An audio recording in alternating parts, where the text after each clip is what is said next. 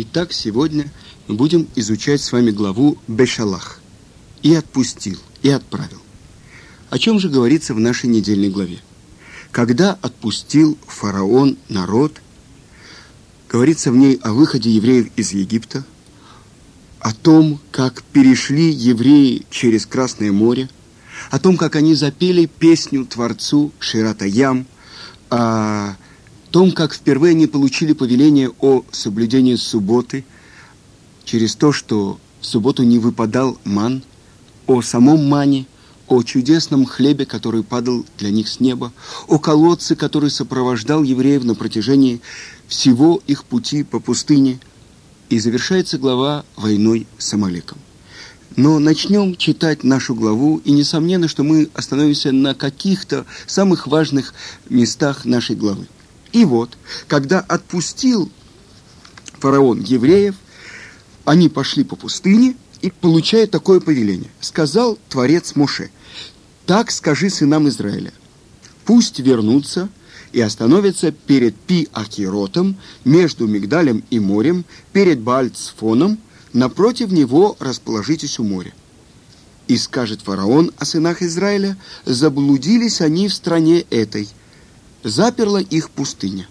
А я ожесточу сердце фараона, и погонится он за ними, и прославлюсь я, наказав фараона и все его войско, и узнают египтяне, что я Бог. И сделали они так. А теперь посмотрим, что говорит Мидраш об этом приказании. Приказание повернуть назад по направлению к Египту было для евреев настоящей пыткой. Они радовались каждому шагу, уводившему их от их мучителей. Но вместо того, чтобы спорить с Муше и говорить, как можем мы разбить сердца своих детей и жен, отправившись назад в Египет, они воскликнули наши личные желания не имеют значения по сравнению с верностью приказанию Моше бен Амрама. И весь народ пустился в обратный путь, и добрались они до места, которое называется Питом. Другое название – Бальцефон. И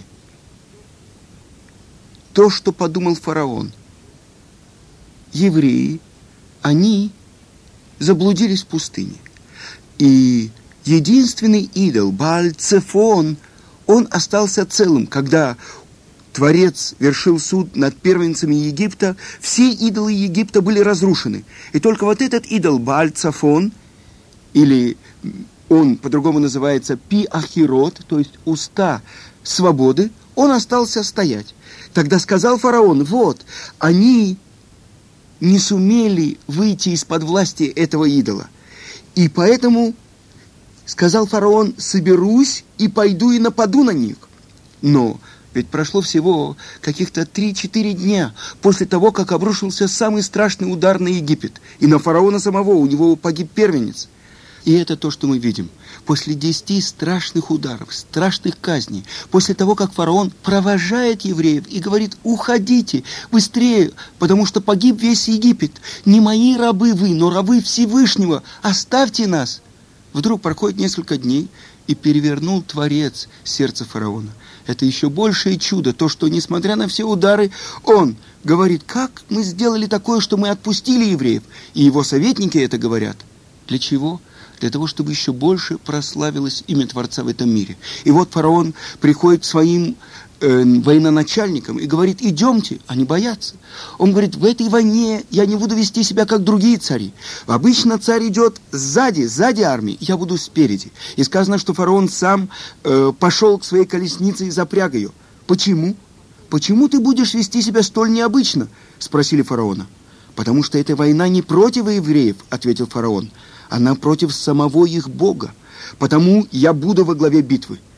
И тоже фараон обещает. Обычно, когда захватывают добычу, э, большая часть, большая часть достается фараону. А уже что-то такое он дает своим э, солдатам, своим генералам и так далее. Здесь я не буду требовать для себя большую часть, говорит фараон.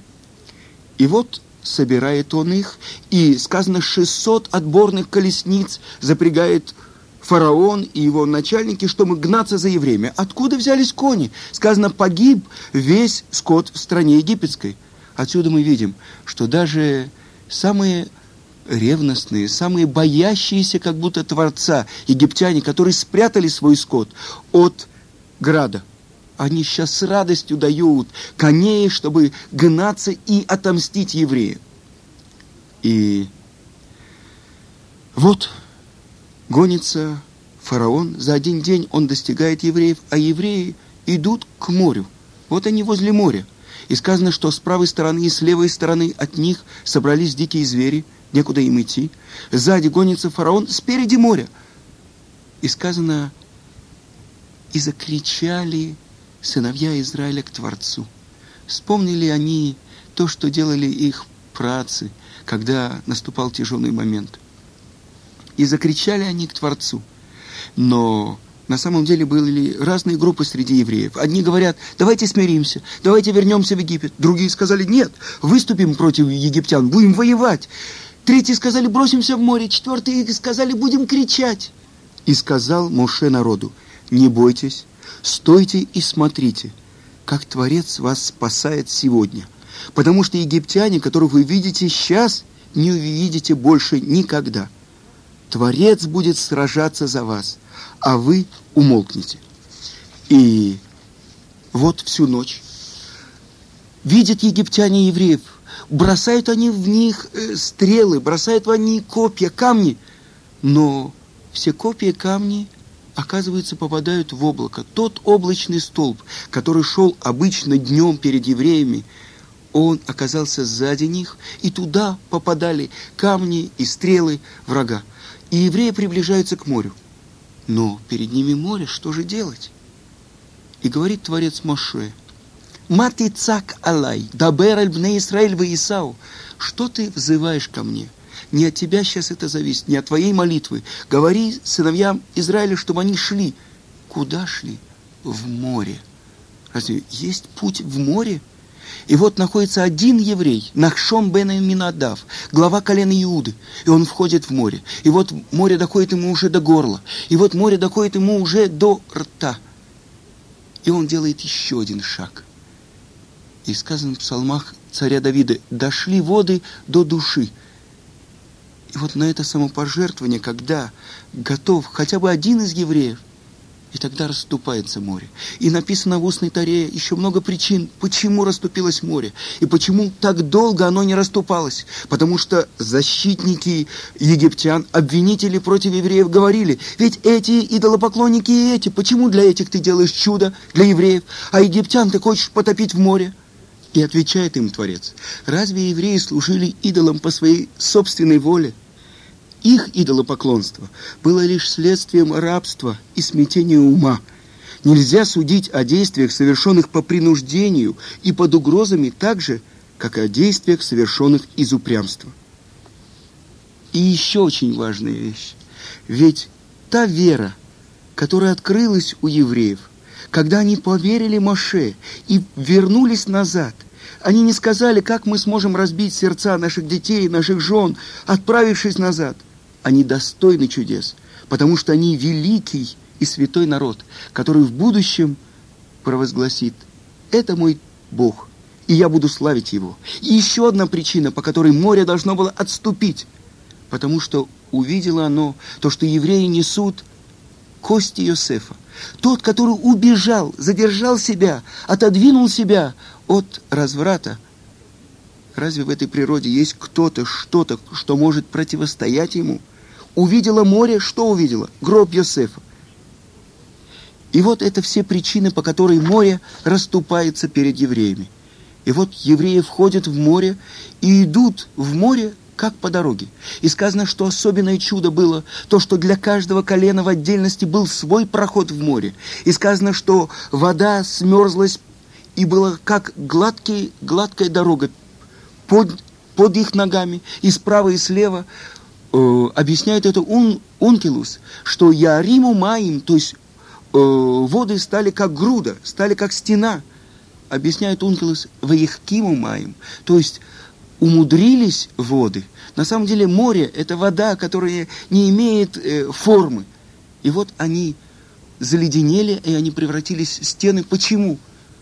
Ради того, кто сказал морю, ради того, кто сказал всем водам, чтобы они собрались в одно место, сейчас Творец повелевает, чтобы эти воды расступились перед теми, кто вышли из Египта и идут навстречу тому, кто должен дать им свою Тору. Но египтяне видят, что расступаются воды, и они идут за ними. И вот здесь наступает момент медак и нагд меда, мера за меру.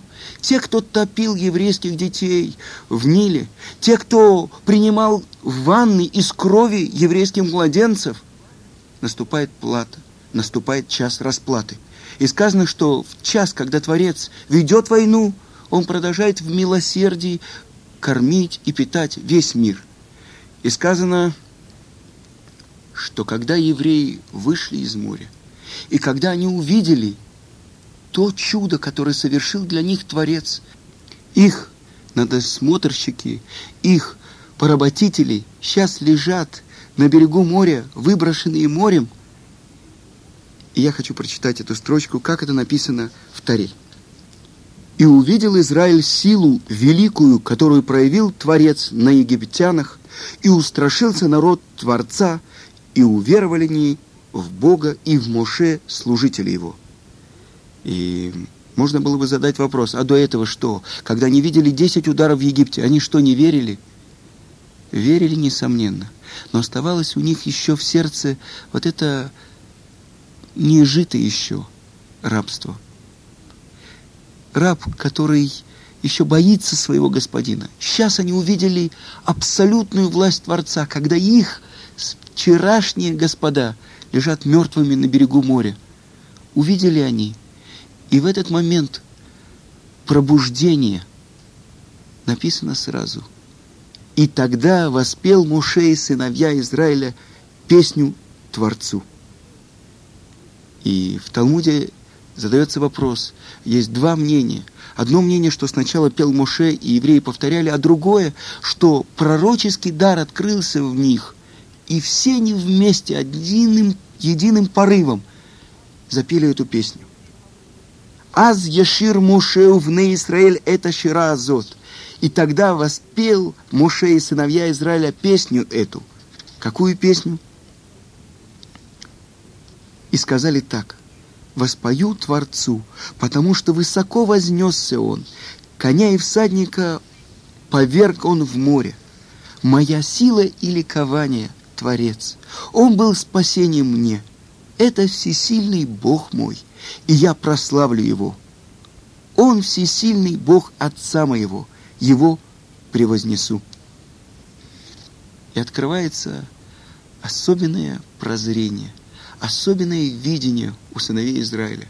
Есть одно из мнений, что написано в устной таре, когда евреи получают имя Иврим, когда они перешли море.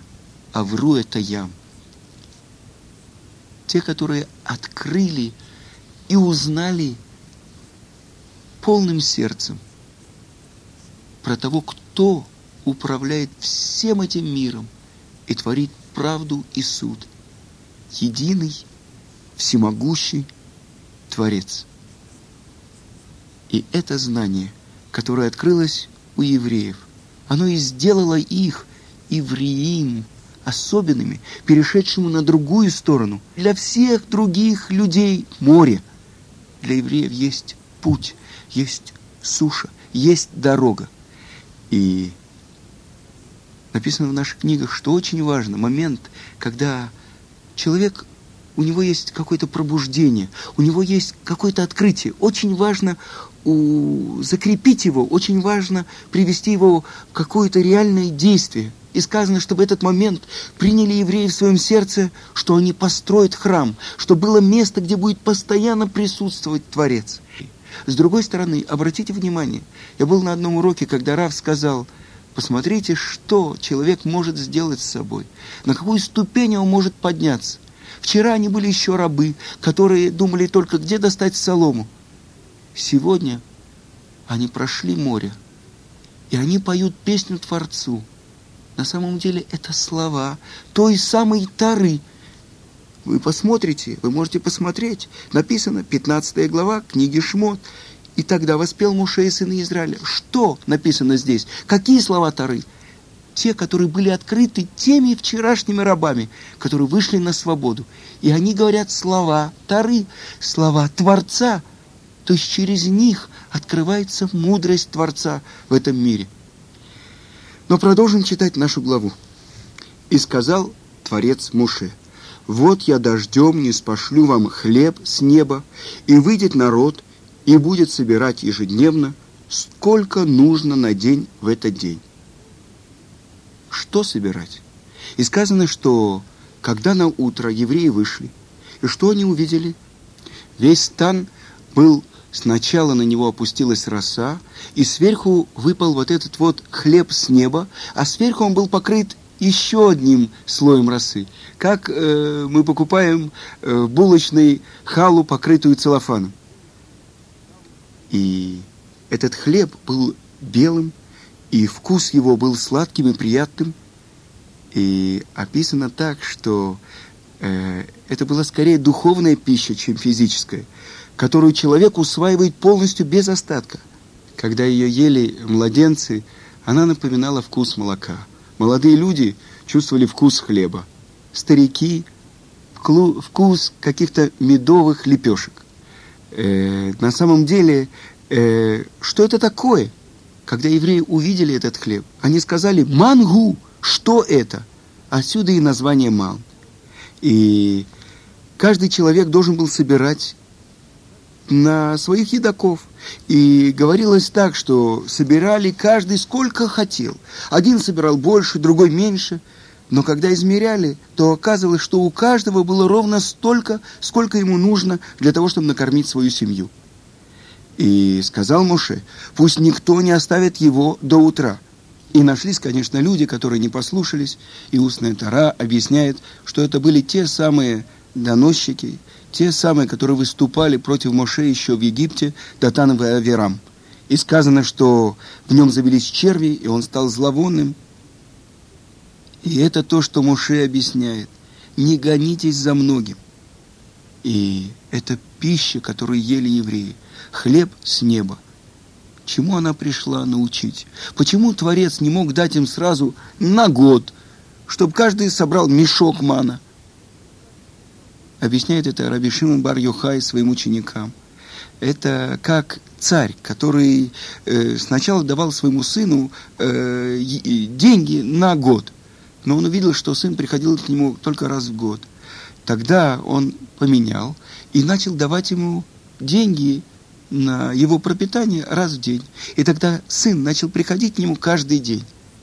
Так и Кадош Баруху. Он давал пищу евреям только на один день. Для того, чтобы они обращали свои глаза к небу, к нему.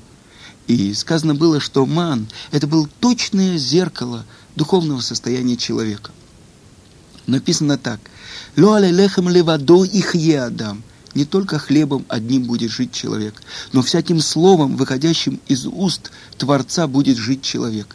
То, насколько человек полагается на Творца, то настолько ему и давали. И оказывалось, что у Мана было еще одно качество, что если человек был праведником и так далее, он выходил э, за ворота своего шатра, он собирал, сколько он брал, и тут же он приходил домой, и тут же это было готово в пищу. Но если человек что-то сделал плохое, даже, может быть, никто не видел, но вдруг на следующий день уже у своего шатра он не мог найти ман, уже ему приходилось идти куда-то, и все видели, о, вот этот вот человек, он уже что-то такое не так сделал. С другой стороны, для праведника мы сказали, все было готово прямо в пищу. А другой человек, ему нужно было готовить, молоть, печь, варить. И это было явным показателем того, в каком духовном состоянии находится человек. И сказано в наших книгах, 40 лет евреи учились правильно понимать реальность, верить в то, что именно Творец даст день, даст и пищу. И было одно исключение из общего правила. Продолжим читать нашу главу. «И будет в шестой день, и приготовят они то, что принесли, и окажется вдвое больше, чем собирали каждый день. И вот в пятницу утром пришли все главы колен к Моше и сказали, «Все собрали сегодня двойную порцию мана». Говорит им Моше, «Об этом и сказал Творец. Покой, святой покой во имя Творца завтра. Сегодня кто хочет печь, пусть печет. Кто хочет варить, пусть варит. А что останется, оставьте на утро». И люди оставили ман до утра, и ман не испортился. Моше предупредил людей, шесть дней собирайте ман, а в седьмой день – суббота. Не будет в этот день ничего. Почему не будет? Потому что в субботу есть особенный закон, что нельзя выносить из личного владения в общее, в том месте, где нет ирува, то есть особенного ограждения, которое превращает, может быть, даже целый город в одно владение – Поэтому нельзя выносить из дома посуду для собирания мана и вносить ее с маном в дом. И пророк Ермияу говорил евреям Иерусалима, обличал их за то, что они носили ношу в субботу, и говорил, что это, именно это угрожает безопасности страны. Так сказал Господь, берегите души ваши и не носите ноши в день субботний, и не делайте никакой работы – осветите день субботний, как я заповедал отцам вашим. И будет, если вы послушаете меня, сказал Ашем, и не будете вносить ношу ворота этого города в день субботний, и будете светить день субботний, не делая в этот день никакой работы, то войдут в ворота этого города, Иерусалима, сановники и цари, сидящие на престоле Давида, и город этот будет обитаем вечно. А если не послушаетесь меня, то я зажгу огонь в воротах, и пожрет он дворцы Иерусалима, и не погаснет. Таким образом, нарушение субботы было одной из причин разрушения Иерусалима. И вот то, что ман, этот хлеб с неба, он выпадал на протяжении 40 лет в пустыне.